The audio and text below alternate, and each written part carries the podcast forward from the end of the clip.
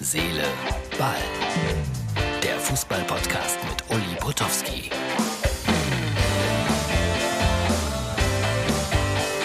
Herz, Seele, Ball sozusagen noch im Wochenendmodus. Das ist die Ausgabe für Montag. Ja, ich habe es angekündigt, über 700 Ausgaben und jetzt wird es ein bisschen anders werden bei Herz, Seele, Ball.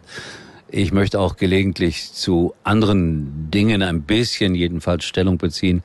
Es wird zu 70, 80 Prozent weiter beim Fußball bleiben, aber erlaubt mir vielleicht dann doch die eine oder andere Bemerkung, was ich eigentlich ja auch schon immer gemacht habe, in andere Richtungen.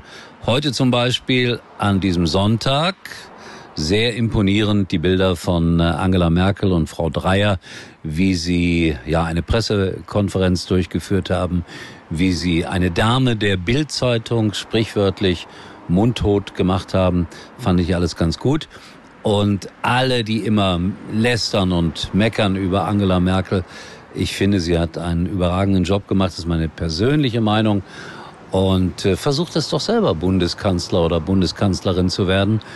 Und dann kann man wahrscheinlich äh, ansatzweise mitbekommen, was es bedeutet, Politik zu machen. Ich kenne ein paar Politiker und ich habe großen Respekt vor denen, auch wenn immer viele sagen, oh, die sind nur da und da am Essen und treffen sich.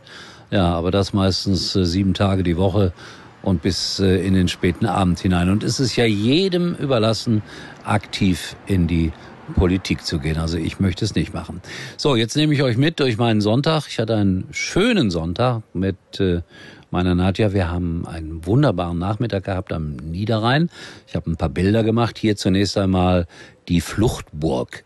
Das ist ein Restaurant völlig aus der Zeit gefallen. Bockwurst und Kartoffelsalat für fünf Euro. Allerdings äh, nur bis 14 Uhr. Dann Feierabend, gab nichts mehr.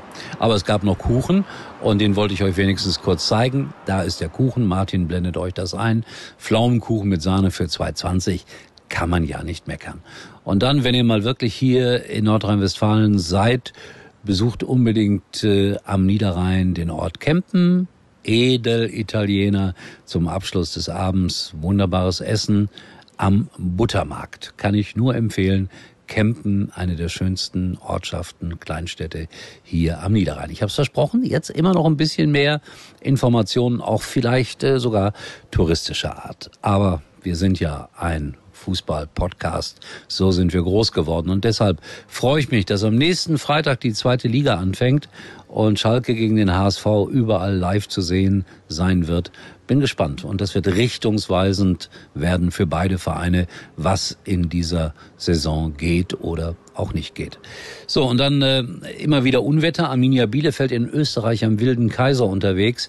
40 Stunden lang hat es da geregnet, ununterbrochen.